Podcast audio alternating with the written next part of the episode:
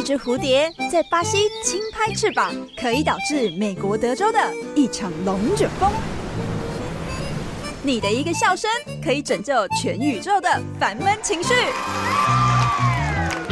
解决你的无聊枯燥，午安生活为你的辛劳开药单，药效两小时，周一到周六中午十一点到一点，跟着一志一起解闷舒压救地球。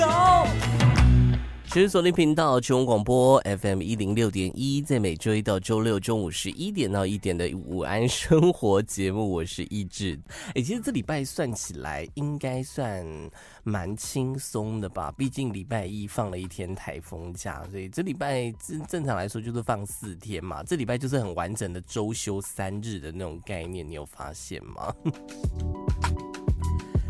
可是有些人可能会觉得说：“天呐，那个台风假一放，我原本五天工作天变成四天，啊，处理的事情都是一样，导致我后面二三四五这四天呢，忙得要死。”哎，有人是这样子的吗？举手让我看一下好不好？啊，我看不到。工作可能到了某一个坎站嘛，你可能遇到什么大事，然后处理的很复杂，然后处理的心很累，你可能就会有那种很厌世的感觉，不想工作，不要做了，可能会有这种比较负面的想法，就会想说啊，我就在家里面躺就好了，为什么我一定要出门呢？哎，有些人我觉得就是大家个性就是都不一样嘛，有些人他是特别喜欢那种忙碌、很勤劳的生活，闲不下来。像是我室友就是我室友，我每次回家，然后可能我在房间玩手机，玩到一半我就听到外面怎么铿铿锵锵、砰砰砰砰的，我想说在到底在干嘛？我打开门说怎么了吗？他说哦没有啊，我在打扫的。我室友真的是超奇怪的，他都在很奇怪的时间点突然在打扫，就是他某个他可能就坐在客厅，然后吹着电风扇，然后就坐着坐着就想说。哦，那个电风扇怎么怎么吹都吹不凉啊！然后发现那个电风扇上面卡了很多灰尘，他就会起来开始洗电风扇。洗完电风扇之后，他就开始拖地、扫地，甚至昨天昨天也不知道为什么，他突然在洗阳台。我想说，怎么了吗？阳台不是没有脏吗？为什么要洗啊？他就说没有啊，我就觉得不知道干嘛，那就来洗阳台好了。我说哇。我给你鼓鼓掌，真的是最棒室友就是你耶！可以那个我房间顺便帮我扫一下吗？像我就完全不一样，我就是那种超级懒惰的人，真的脏到一个境界，我才会起来扫的 那种地步，你知道，就完全是不一样的个性。像我就是懒人附身，喜欢懒散，喜欢安逸的生活，整天就是没有事情做，哎，也不会觉得很无聊。但是有些人就是，哎，怎么办？我不知道我要干嘛，好无聊哦，可能会有这样子的想法的人。我真的可以放假六日就待在家，躺在床上一动也不动，不一定要划手机哦，就是看着天花板，我也觉得很赞、很棒棒的那一种程度，你知道吗？我都觉得我可以去参加国外的那种懒人大赛。你知道，在国外蒙特内哥罗，他们每年都会举办一个懒人大赛，今年已经迈入第十二届了。比赛规定呢，参赛者必须全程躺着，不能起身，也不能坐着，也不能站着，你就必须得要躺着。你躺最久的就是赢家，可以拿回高额奖金。这高额奖金也没有很高额，就是大概台币三万四千元啊。你知道去年的冠军躺了多久吗？他躺了一百一十七个小时，一百一十七个小时除以二，一点二十四小时，他躺了四点八天的时间，真的有点厉害哦。今年的冠军目前还没有出炉，截至昨天已经迈入第二十天了哇，已经完完全全打破上一届的记录诶，上一届才躺四点八天，今年已经迈入第二十天了，还没有分出结果，七个人躺好躺。满要来争夺最后的冠军。当然，你可能会想说，哈，那这样都不用上厕所、洗澡、大便小号，是不是？他们其实有规定啦，每隔八小时你就可以爬起来 上厕所，一次十分钟。除此之外，都要躺在床上，半坐半躺也不行，就必须就是一直躺着，一直躺着，一直躺着这样。他们之所以可以在那边躺那么多天，主要是因为他们才可以在过程当中玩手机、玩平板啦。哦，只要你是躺着的状态去使用，都是 OK 的。我觉得这真的太简单了。躺着玩手机有什么困难的吗？你每八个小时还开放让我去上厕所，这不是很简单的一件事？难怪他们会躺到第二十天，对不对？而且还会继续，那记录会往上加上去。我跟你讲，只要把手机、平板、三 C 产品全部收掉，我想马上就会决出冠军来。而且啊，你有发现吗？其实这样躺也蛮不划算的，对不对？你看，像上一届的冠军，那躺了四天就拿到了三万多块钱。他们已经进到第二十天了，今年如果躺到第三十天、第四十天、第五十天，然后你赢得比赛，你只拿到三万多，这样算起来完全不划算呢。我还不如乖乖的去上班。而且啊，你知道吗？这个赛事的主办人他就有出来分享说，为什么他要举办这个活动，主要是想要扭转外界对这个他们当地人，呃，蒙特内哥罗人都很懒散的印象，想要扭转这样。我完全不理解，就是。你办这个活动要扭转大家对你们蒙特内哥罗的人都很懒散的印象是什么意思？你看你第二十天了，还有七个人躺在那边，你们还不够懒散吗？想要证明你们不是懒散的民族，然后现在七个人在那边躺二十天，这是什么道理？我真的是不懂哎，这。但是你也必须佩服他们呐、说不定他们还可以顺便打破一两个金氏世界纪录，有没有？一直躺着，一直躺着，但是其实一直躺着也是有它的风险的，好吗？躺在那边什么都不动，你也没走路，你也没有起来运着暖身，动一动你的手脚，那个肌肉量的流失速度真的非常的快耶！你看，我也躺了二十几天，只为了拿到那三万多的奖金，结果自己肌肉量大幅下滑。算起来也不是很划算，对不对？金美和那 哈，呃，最近有不少台风生成，然后也是不管它有没有进来台湾，有可能从台湾擦边而过，所以会有一些降雨的情况哦。很多人应该都会感觉到说，哎，怎么下雨天觉得自己有点懒洋洋的，整天想睡觉，哎。没有错，有这真的是因为下雨天的影响哦。很多医学根据都有跟大家聊到说，哎，用专业来跟大家解释为什么下雨天你会特别想要睡觉，特别懒洋洋啊。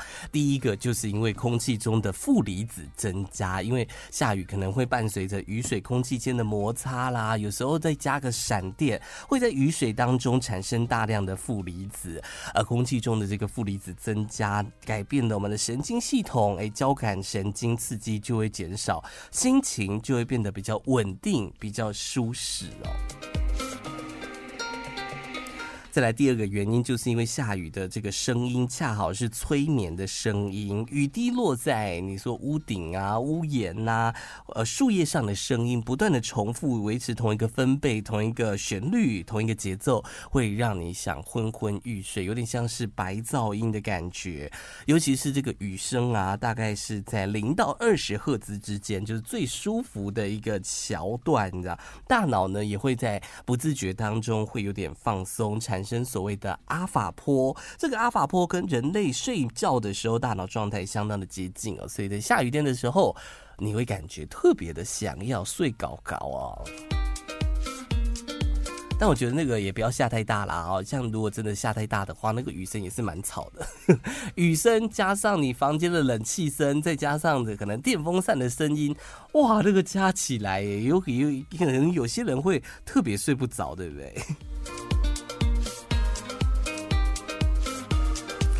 由于下雨天阴雨笼罩，阳光不足，植物的光合作用也不充分，所以在下雨天的时候，氧气的含量也会减少。当空气中的含氧量偏低，我们人类大脑就会自动保护性的调整，会让你产生睡意，避免呢你去使用大量的氧气。这也是在下雨天的时候，你可能会感觉到昏昏欲睡的原因。会想睡觉，就是也是因为褪黑激素的关系。我们不是讲说，如果你有失眠的问题，你可以吃一些褪黑激素嘛，也是有相同的道理哦。因为乌云呢、它把阳光遮住了，环境变得有点昏暗，制造出呢这个你黑的环境，大脑就会让这个褪黑激素分泌增加，让人会昏昏欲睡哦。同时，眼睛呢也会产生跟睡眠有关的蛋白质。光线越暗，合成的量会越高，所以你才会特别的在雨天感觉这样爱困爱困的感觉哦。最后一个我觉得也是蛮实际的啦，就是下雨天你活动的空间就会减少嘛，你可能户外运动也没办法去，无法出门的人在家里面也不知道要干嘛，看电视转来转去也不知道看什么，这个所以呢就会想说，那不然。来睡个午觉好了啦，哈。如果说今天白天变长，就是呃一天，我们不是都说一个人就是一天二十四小时，非常的公平。但如果今天的白天能够变长呢，变成二十五个小时，这样子的话，我是不是就可以多睡一个小时了，对不对？但是白天变长是有可能会发生的吗？哎。真的有可能哦，因为现在科学家正在研究这件事情。科学家就发现呢，这个月亮跟地球的距离越来越遥远，也就是说，我们现在的二十四个小时可能会在未来变成二十五个小时哦。当我们时间变成二十五个小时的时候，我们就可以多睡一个小时了，各位听众朋友们。研究人员就讲到说，这个月球正以每年三点八二公分的距离离地球越来越遥远，这就会导致地球自转变慢哦。每一天的时间会平均以每百年增加一点八毫秒的速度持续延长，所以以这个速度推估，在未来真的有一天我们会变成二十五个小时。但是呢，二十五个小时要多久的时间才会达成呢？可能要到两亿年之后。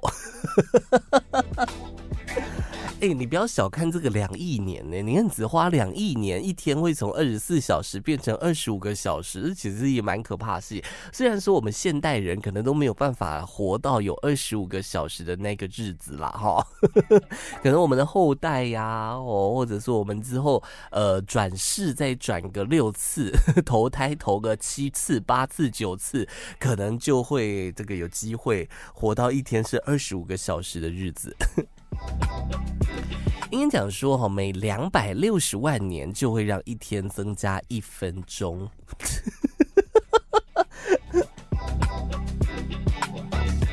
所以你现你可以从这个方式下去去估算了。我们现在的二十四个小时也是经过以前不断的地球跟月球的距离慢慢的拉长，慢慢的拉长，才有到今天的二十四小时。你知道吗？在十四亿年前呢，地球只有十八个小时，哎。冷知识提供给大家，这样你会期待二十五个小时的日子的到来吗？如果那天真的来临的话，我们喜欢追剧的朋友一天可以多追一集影集；喜欢睡觉的朋友一天可以多睡一小时。只是不知道那个时候我们的工作时速会不会也因此被拉长哦？我们现在是这个一天八小时嘛，会不会在以后二十五个小时来的时候，雇主就说：“哎。”你们平白无故多一个小时，哎，不行不行不行，那我要把我的那个工作时速拉长到九个小时，会不会会有这种惯老板？伍佰上个周末在上海举办演唱会啊，一连带来很多经典的曲目，包括我们刚刚有听到的《浪人情歌》啊，《梦醒时分》啊，《被动挪威的森林》这些脍炙人口的歌曲，让满场的歌迷跟着他一起嘶吼。我们之前跟大家分享过，伍佰的演唱会有一个特色，就是观众唱的都比伍佰还要来得大声，所以基本上就是花五百去听伍佰演唱会，但是伍百没有唱，很多人说他花一千二哦，然后进去听五百演唱会，唱了七百，然后五百没有唱，因为大家唱的都比他大声，到最后五百自己也吓到了，啊，算了算了算了，麦克风给你们大家，就是麦克风指着大家，希望大家一起合唱的。每次啊，都会因为观众合唱太震撼，被网友调侃说五百应该要付钱吧？这是对不对？为什么是我们花钱唱歌给你听呢？你自己本人也应该付钱吧？哦。而且啊，他在其中一场的 uncle 就出来唱了《突然的自我》，然后歌迷又跟着大合唱。我一直在想说，伍佰心里面应该在想说：好啊，怎么样？你们不让我唱，也不让我回家，到底是怎么样？而且啊，我还看到一个影片，是他在 uncle 结束之后啊，就跟大家讲说：结束啦，那个门口已经打开了啦，赶快出去，赶快回家，拜拜拜拜拜拜，唱了一个晚上的，你们还在等什么？哇，真的是笑料百出哎！我又忘记去买威力彩了啦！我的天哪，每一次都忘记耶，都要等到那个开奖奖号出来这样。我四点四亿到底奖落谁家呢？是你吗？是你吗？啊，想说哈，我又忘记了，就是这么不积极啊，我才没有办法财富自由啊！如果我真的积极一点哦，说不定我现在啊根本也不会出现在这里，直接把工作辞掉，飞出国去啊，好不好？我昨天看到有一个新闻写说，哦，好像国外有一个人，这个买完彩券之后睡着了，醒来之后发现他彩券的那个的中奖的金额竟然多了好几个零。我想说，立即就跳你的尾喉兰哦，最好是你那边兑奖，发现说，哦，我只中三百块，然后睡着了，醒来发现，哦，原来是三亿啊，怎么可能？神经病啊！写故事也不写真实一点，突然变得很愤世嫉俗。哎，如果你今天真的中了大奖的话，你会跟你的家人朋友分享吗？我们先讲好了，家啊朋友，朋友会分享吗？我觉得。呃，可能不太会哦，就可我觉得会分享说，哎、我中了威力彩，但是可能不会分享到那个数目字那么大。我可能就分享说，哎、我中了差不多五万块钱，那个金额不会大到会让朋友会想要来借钱。当然就是请大家吃饭，什么办派对什么，就都很合理。所以我觉得对朋友可能是这样啦哦。家人呢？你对你自己的家人，我们先不要谈另外一半哦，纯粹家人，你的爸爸妈妈，呃，比如亲戚呀，没也没有到很亲戚，就比如说你的兄弟姐妹，你会去分享吗？我应该是会哦，就可能先把家里面的什么房贷还清啊，哦，或者说看看家人有没有缺什么要买的啦，哦，不要买台新车啦，哦，呃，这个家里面重新装潢啊，怎么给他弄一弄，我觉得这很合理，对不对？告诉另外一半应该是一定要讲的吧，这件事情不用再多考虑了吧？你会中大奖不告诉你的另外一半吗？哎，真的有发生在中国大陆，有一个男子买了一张彩券，中了台币三亿元哦，足以改变他的生活。其实不止他的生活，全家的生活都可以改变。你也可以直接选择说，哦，我把那三亿元拿去做投资，然后每年领股息，我就不用上班了，对不对？直接在家当躺平族这样。面对这笔意外之财，他选择不告诉自己的太太，为什么呢？中大奖这种好事，不是就应该跟你最亲密的另外一半你有看就分享吗？他不是诶、他选择不不告诉太太。他说他怕妻子哦太兴奋了，会兴奋到无法承受，怕他的情绪太波动，所以选择要隐瞒他的太太了。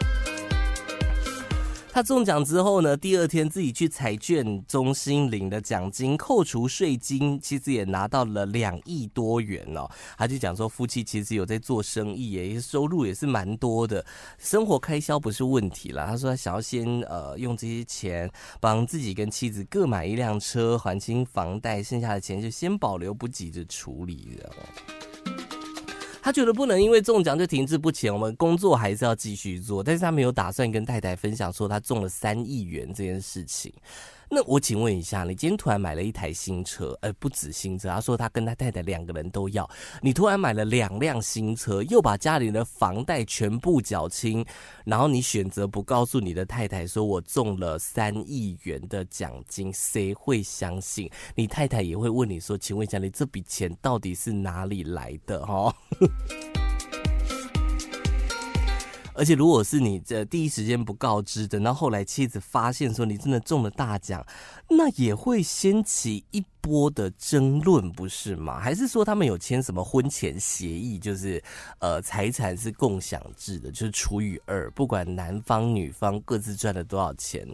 所以很有可能他是怕他老婆跟他离婚，因为一离婚，他老婆就可以直接拿到他刚刚是多少两亿多，他就可以分到一亿多的钱呢？会不会啊？所以他是想要先拿到这笔钱哦，把它转到瑞士银行去哦，然后要不回来，或者说把它变成别的资产哦，拿不回来再跟妻子离婚，有没有这个可能性哦？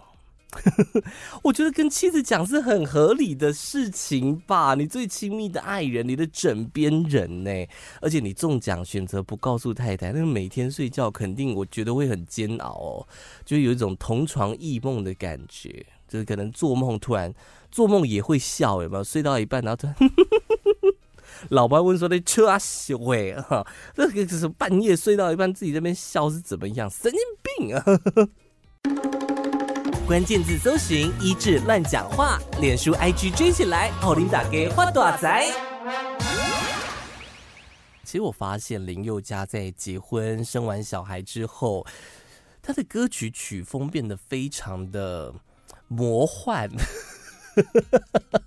魔幻是我想到就是比较好的词，就是变得很奇怪啦。我已经看不懂、听不懂，他的很奇怪耶，到底在唱什么啦？我不知道大家会不会这样，因为我自己本身也蛮喜欢林宥嘉的歌，以前的歌，但是现在出了新歌，就从少女那首歌曲之后，少女还 OK 啊，之后的歌，乐色宝贝啊，包括像他之前呃有一次登上金曲奖的颁奖典礼嘛，然后在上面唱那个。呃，给小朋友的歌，那我就觉得，嗯，好奇怪。当爸爸之后，整个人变得好奇怪，是太幸福了，是不是？有的时候太幸福就会遭奸情。你看，像李荣浩，太幸福之后，他写了一首《乌梅子酱》，你甜甜的微笑就像乌梅子酱。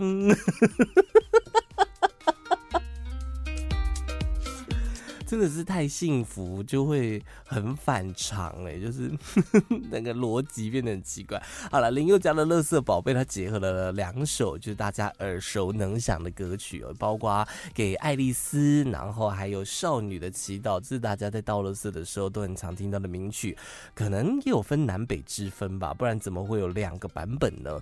你知道，每次在倒乐色的时候，我都会听到那个广播人员都会有一个女生在那边讲话，叫大家把乐色做分类做好，他说乱丢是垃圾，回收就是资源。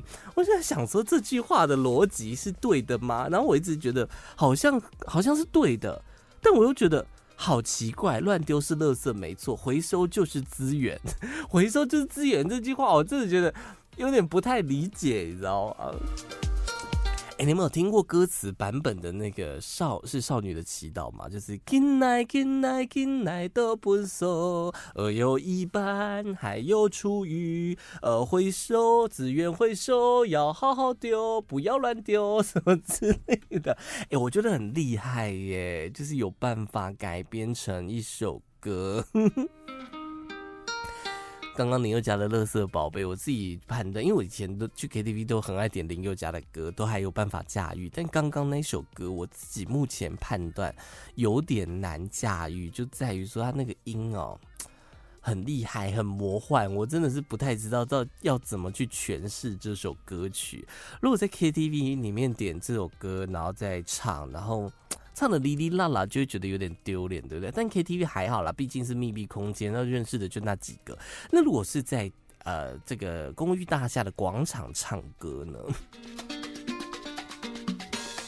去 KTV 是老少咸宜的休闲活动嘛，但是如果把这个 K 唱歌这个活动搬到你家门口，你能够接受吗？最近在上海就出现有一个广场哦，就是有点类似什么公寓大厦中间的那个小中庭，就有人每天晚上都搬出唱歌的设备，而且一开始唱一直唱到深夜才结束。你知道他们唱了多久的时间吗？唱了五六年的时间哦，附近居民晚上都没有办法好好的休息。就每次到了六点左右，就会有三到四组人在露天广场播歌，偶尔会互飙高音。这样的比赛也引起了不少的围观者哦，一直到深夜十点多才会结束。哎、如果是我，我会超级不爽哎、拜托，我上班那么累，六点下班回到家要好好休息，看个影集，听个音乐，或者玩个手机，睡个觉都不行哦，被你们广场阿贝阿骂的那种歌声攻击，而且长达五六年的时间，而且如果家里面是有那个小小孩要写作业，应该也会被吵得没有办法。就是认真的读书吧，哈，就有居民就投诉说，我家小孩脾气变得很暴躁，哎，你看你们表演者很欢乐的氛围，而我们其他人就饱受你们的噪音之苦，真的是。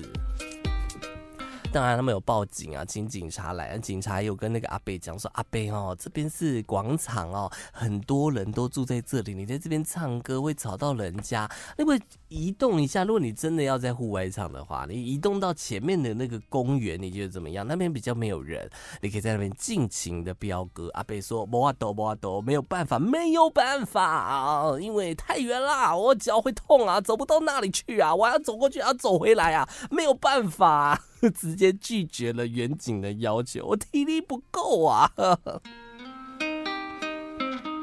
阿贝，如果你真的体力不好的话，你是怎么有办法一个人从晚上六点唱到晚上十点，一连唱了四个小时？我去 KTV 里面，我连唱三首歌我都觉得累死了。而且就像九令、蔡依林，然后阿妹、张惠妹他们开演唱会也都没有唱到四个小时，你一个人给人家唱了四个小时，你说你没有办法走到前面那个公园去？我是觉得挺诡异的啦。而且为什么不在家自己家里面唱呢？是怎么样？独乐乐不如众乐乐嘛，就是希望大家。都来欣赏我美妙的歌声吗？就没有管你要不要哦，我要唱给你听，你就要给我听哦，哈，好好给我听仔细了。我就唱的歌曲唱好听就算了啦，如果像那种魔音传脑的话，真的很可怕。你要像我以前家里面隔壁的那个邻居哦，每天晚上都会练钢琴，然后他练钢琴就是初学者嘛，也不是说特别的会弹，所以每天都是。噔噔噔噔噔噔噔噔噔噔噔噔噔噔噔噔，就是同一个旋律，然后你也听不出来是什么歌，他也根本不是在弹奏，他就只是在按那个琴键。我的天哪！你知道我从小到大，就是我有一阵子就特别生气，我差点冲过去打人，说你可不可以不要再按那几个按键了，你可不可以按其他按键，不要就是噔噔噔噔噔噔，你可不可以？按一个旋律出来，我求求你好不好？真的，我跟你讲，真的会被搞到很崩溃。去日本就要泡温泉嘛，然后日本有一些温泉，它不是池子的，它是用那个木桶造型的温泉木桶，让你泡在里面，顺便感受一下那个木桶的香气哦。是 Hinoki 吗？现在还有 Hinoki 做的木桶吗？我不太确定。但是我们今天要跟大家介绍这个热海酒店，它的又不太一样了哦。它把那个温泉的木桶把它放大，打造成一艘直径二点五米的木桶型船，然后它在里面铺上了坐垫跟毯子，放上了 KTV 的点唱机，然后还有什么小铃鼓等小道具，然后你坐在里面，它就把你推到海上，推到太平洋上，让你漂浮在太平洋中间，然后可以大。唱 KTV，你可以在太平洋上面大唱《伤心太平洋》。这活动其实蛮酷的耶，每组费用大概是四万日元。我来算一下啊，等一等我一下，我有点忘记那个日本的汇率，四万日元大概是台币多少钱啊？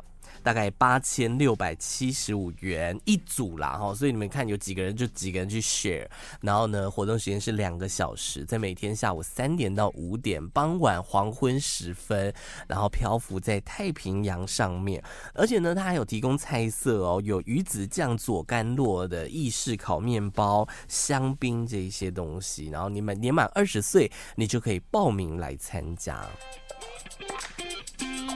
你会想要来去参加吗？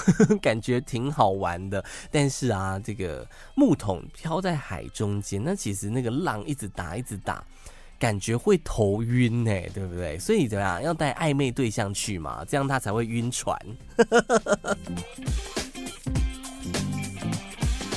我觉得比较不贴心的是，他竟然没有附那个彭大海啦。唱 KTV 不是都要来一壶彭大海吗？而且就算是我们今天去 KTV，有的时候需要服务，我们不是要按服务铃吗？请问一下，我在海上我按服务铃，会有服务人员来帮我处理吗？而且那个音响到底能开多大声？是真的开到紧绷，整个海上都是我的歌声吗？拜托，没有人想听你唱歌好吗？而且非常没有空间感呢。那个唱歌追求的就是那个 echo 的空间感呐，在厕所唱歌的那种感觉，在大海上它没有边际可以反弹回来，那空间感真的非常的不够，唱起来可能也不会很舒爽吧。而且它不就是一天只能接待一组的概念吗？不然的话，今天这个太平洋上同时有十八组人坐在木桶里面唱歌，那个。唱歌的声音应该会互相干扰吧，对不对？而且之前不是有发生过，有一个乐团的主唱，他就在那个呃球体里面，然后在唱歌，结果也是在海上，结果就飘飘飘飘飘就飘走了，哈哈，之后还要出动救援船只去救援。哎，我如果坐在这个木桶里面，会不会是飘着飘着从太平洋飘到大西洋呢？瞬间变成少年派的奇幻漂流，在上面啊，救我，救我！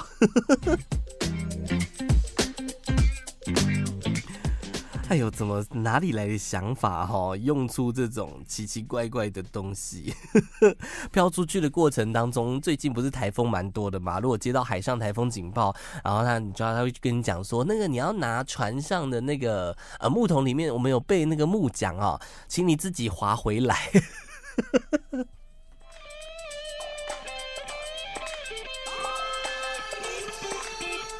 你会想要去参加吗？而且感觉会晒伤哎。虽然说它的活动时间是三点到五点，可是那个时候太阳其实也蛮强的吧，对不对？那 防晒也是要做好。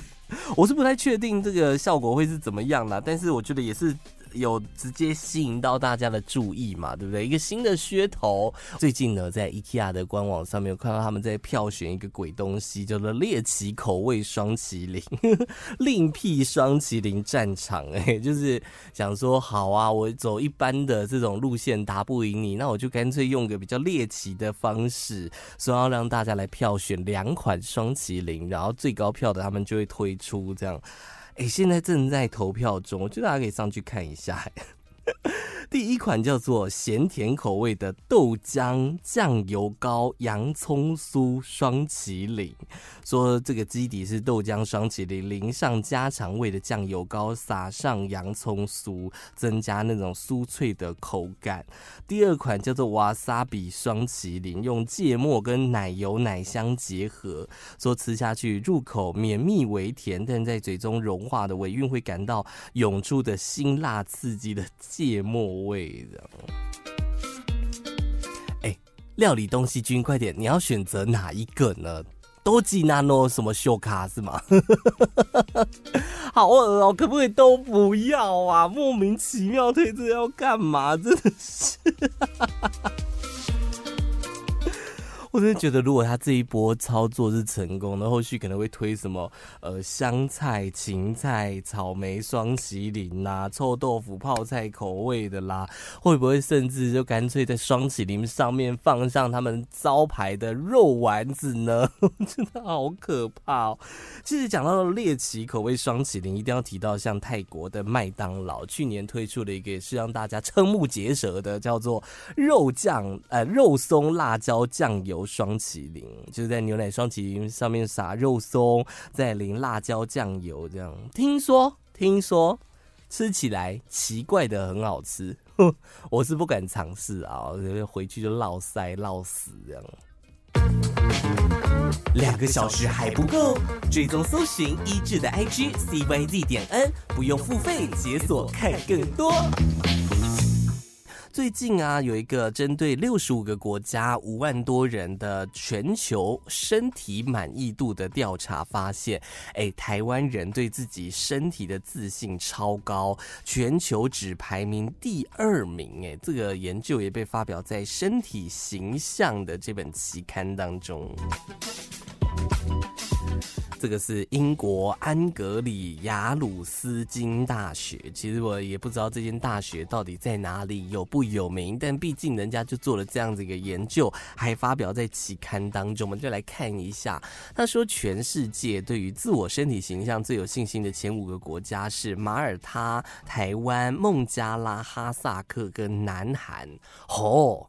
哦，小心哦！这个安格里亚鲁斯金大学，你有辱华的嫌疑哦，请小心哦！你居然称台湾是一个国家，很危险哦！中国大陆小粉红要出征了哟！好，最没有信心，对自己身体最没有信心的五个国家，分别是澳洲、印度、英国、爱尔兰跟乌克兰。让我们刚刚讲到的中国大陆，中国则是排名第八名。但是让这五万多人做了一份问卷调查，包括我尊重我的身体，我欣赏我身体不同跟独特特征等等的这些问题，来去做同意程度的给分所做出来的研究。研究就讲到说啊，心理健康程度越高，生活满意力度越高，对身体自我的这种形象也越来越有信心了。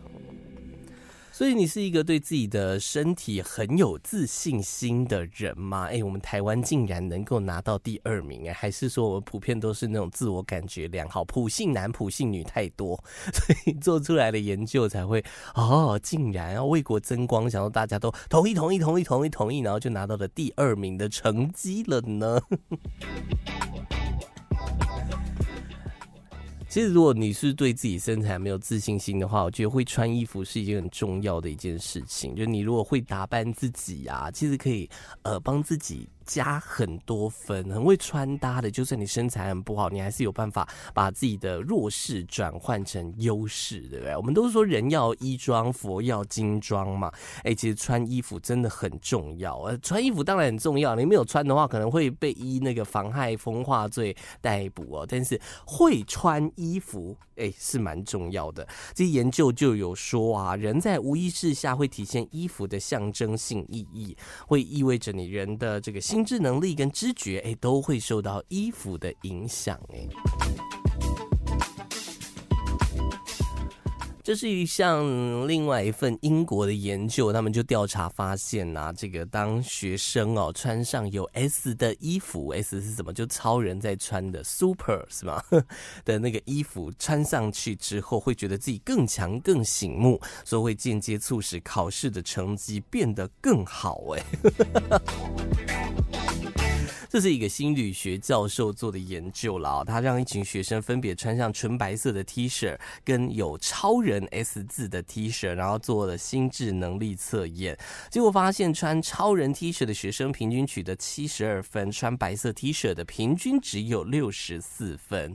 他的研究就讲到说，哦，这个当你穿上 S T 恤的时候，会觉得说自己更胜人一筹；而当他们被要求估计自己能够举起的重量呢，也觉得说我比其他好穿。那个白色 T 恤的人举的还要举的能够举更重，比他们更加强壮。这样研究就讲到说，人在无意识之下会体现衣服的象征性意义，就是会跟着衣服去做改变。这样，所以当你对自己是很没有自信心的话，所以你也可以参考这份研究，呃，去这个买大量的 S 的衣服，不是 size S 啊，哈，我是说上面有 S 字样的 T 恤。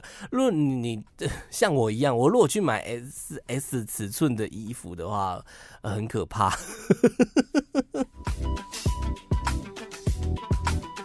紧到爆炸，然后整个变成怎样潘若迪是吗？人家是潘若迪，我是跟他低。这样，他们另外也做了一个一研究，就说当人们穿上白袍的时候，表现出像医生水准般的心智能力，会让他们的心智更加敏锐耶。这个研究你相信吗？衣服可以改变人类对自己的自信心。就是以前都会讲说有几大不可信哦，包括是中国制造、台湾报道，然后南韩起源，还有英国研究，说这是世界级。极大不可信，这样，所以怎么样？再当做参考好了啦。刚刚那两个研究，昨天跟朋友去吃饭，然后吃完之后准备要离开的时候，他说等我一下，然后就跟店员要了一杯白开水，然后说你要干嘛？他说我要吃药，你等我一下。我说你看起来也没怎么样啊。他说哦，就是感冒快好了这样。我想说感冒快好就是最容易传染的时候，你居然还找我出来吃饭，真是不敢相信。好，算了，那就算了。然后更让我觉得惊奇的是，他在吃药拿出的那个药包里面竟然是药粉，不是药丸。我真的是大震惊耶！我说，请问一下，那个是药粉吗？而且他看的是西医，不是中医。你说中医吃药粉粉包，我觉得很合理。他看的是西医耶，然后吃的是。药粉哎，很苦不是吗？那个药粉要磨成粉，然后吞下去，真的很苦很难吃。你为什么不吃药丸？你要选择吃药粉？他说他不敢吃药丸，为什么啊？他说他怕卡在喉咙里面。他说他自己很不会吞药丸，有几次都直接就是觉得喉咙他下不去，你知道吗？尤其是胶囊，我不知道大家有没有这种经验，我自己也曾经有过，那个胶囊不知道怎么吞的，吞不下去，然后就直接粘在喉头的那种感觉。很不舒服哎、然后可能就你要去拿白饭下来，狂吃狂吃，把它压进去，就跟那个我们被鱼刺刺到鱼鱼刺刺到卡在喉咙里面，其实是有点类似的概念的。说真的很危险。我小时候有一次真的就是被那个鱼刺勾在喉咙里面，然后吞白饭、喝水，用尽各种方式，包括手指头。我我妈直接把手伸到我的嘴巴里面，手指头不是手，手有点太大了。她把手指头伸到我喉咙里面，一直挖，一直挖，看你们把它推下去，或者催吐把它吐出来，完全没有用。然后就是一直吞口水，都感觉刺刺痛痛的不舒服。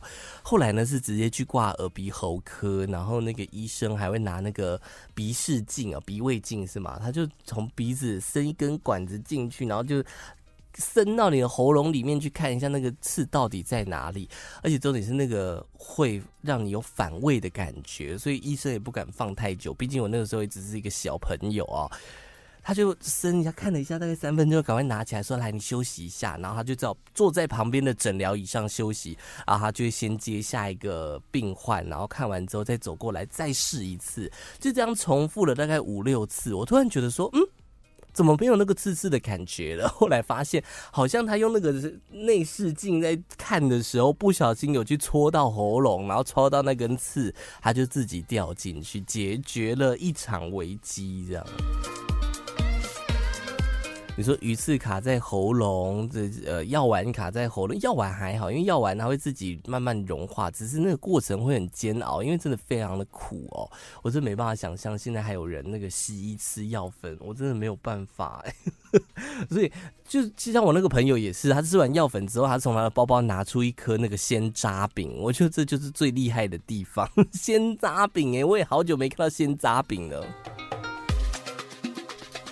你知道在泰国啊，有一个退休的教师，六十七岁哦，他太久没有检查他的假牙，哎，假牙其实戴久都要定期回去看一下，是不是有松脱的这个状态出现呐、或者说你有没有用那个保利镜啊？保利镜不是有什么粘着剂嘛，可以粘得很牢固。我记得我看广告都是这样讲，你知道吗？他竟然在某次吞药的时候，不小心就把他的假牙吞下去肚子里面。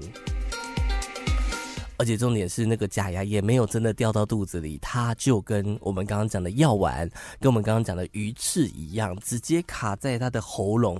而且重点是他一开始还没有发觉是他的假牙哦，他就觉得喉咙怪怪的，有东西，所以他就自己狂吞水，发现没有用之后，他就转过头跟他老婆、跟他太太讲说，哎，跟他老婆跟还有他的小孩讲说，哎，我喉咙好像有卡东西，这样，哇，这个老婆小孩看得不得了，发现，哎。爸爸为什么那个门牙不见了？才发现说，哎呦，爸爸竟然把假牙吞下去了，来哟！你知道，马上送医治疗，手术极其复杂，出动了五位外科医师，合力把那个老翁这个退休老师喉咙里面的假牙给取出来。这样，其实假牙戴久真的是要定期去检查，医生也讲有讲到说，假牙用了很长一段时间，像是我们刚刚讲的那个退休教师，他用了十年呢，他十年都没有回去检查，一定会有那种松脱啊，或者说体积过小啊，这种其实都要换掉。才不会像这个老先生啊，这个老师一样，哇，这个差点就薯条，差点就回去了哦。